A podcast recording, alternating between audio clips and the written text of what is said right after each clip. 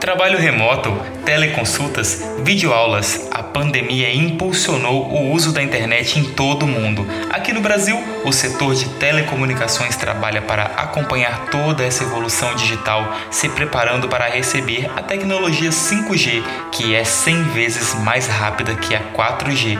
Bem-vindos e bem-vindas ao Em Alta, o podcast especial de informação e entretenimento para o endiaes.com.br. entrevista para a Jovem Pan, o ministro das Comunicações falou sobre a qualidade da internet no país, afirmando que em 2021 o Brasil já terá disponível o 5G. Lembrando que, enquanto o 5G já está em uso no mundo, o Brasil apenas dá os primeiros passos. No entanto, algumas operadoras já disponibilizaram a tecnologia por meio do 5G DSS, que não chega a ser a experiência completa do 5G verdadeiro, mas oferece aos usuários com celulares compatíveis um aumento expressivo de velocidade. E ainda sobre tecnologia, as concorrentes Claro, TIM e Vivo se uniram para arrematar a operadora Oi, que está em recuperação judicial, com oferta que chega a 17,3 bilhões. Mesmo com os detalhes sendo desenhados, a negociação deve demorar a ser concluída com previsão para o fechamento em apenas 2021. A maior preocupação é quanto à concorrência no setor, que será reduzida com a diminuição de quatro para três operadoras de alcance nacional. O plano da Oi é concluir a operação judicial até 2022. Com a venda dos serviços de telefonia móvel, espera-se que a empresa reduza consideravelmente as dívidas e possa realizar investimentos em áreas mais rentáveis, como internet fixa e operação como rede neutra, alugando sua infraestrutura de fibra ótica para outras operadoras. A Oi é atualmente a maior rede de fibra ótica do país e chegou a expandir os serviços do tipo durante a pandemia. E antes de eu passar para cinco notícias relevantes para os capixabas, que está lá disponível no endias.com.br, eu não posso deixar de falar sobre A Fazenda, o reality show da Record que começou. A minha torcida é claro para Jojo Todinho. Lógico que eu não vou passar pano para eventuais mal comportamentos dela, mas eu estou declarando aí a minha torcida para ela.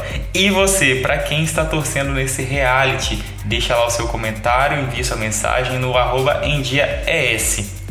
Bom, vamos às 5 notícias relevantes para os capixabas. Fundação abre 1.400 vagas para 75 cursos de aprimoramento profissional. Fábrica de chocolates anuncia investimentos de cerca de 200 milhões para 2020 e 2021. O governo do Espírito Santo lança a trilha da economia criativa, com o objetivo de capacitar novos e atuantes empreendedores do setor cultural. Como fazer legumes para a semana inteira sem perder os nutrientes. Não deixem de acessar essa notícia, é muito, muito, muito útil para você ir marmiteiro, para você fitness, para todo mundo que quer seguir uma vida saudável e não tem muito tempo de cozinhar todos os dias, não é mesmo? E, para finalizar, o Tribunal Superior Eleitoral definiu o protocolo de saúde para as eleições municipais que vai acontecer em meio à pandemia pela Covid-19. Você, cidadão consciente que vai participar, porque eu tenho certeza que você, internauta do Em Dia ES, é consciente e vai sim participar dessas eleições com muita consciência.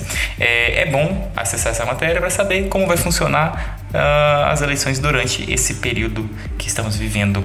Bom, vamos agora falar de um produto da casa, né? Não posso deixar de destacar o No Estúdio com a Andressa Bergamaschi. Ela entrevistou Fernando Rico Buffon que é da terceira geração de sua família na cultura de cacau. Há quatro anos ele iniciou o trabalho de qualidade do cacau, aperfeiçoando seu conhecimento, investindo e buscando um padrão de qualidade do cacau linharense, que foi eleito novamente o melhor cacau do Brasil.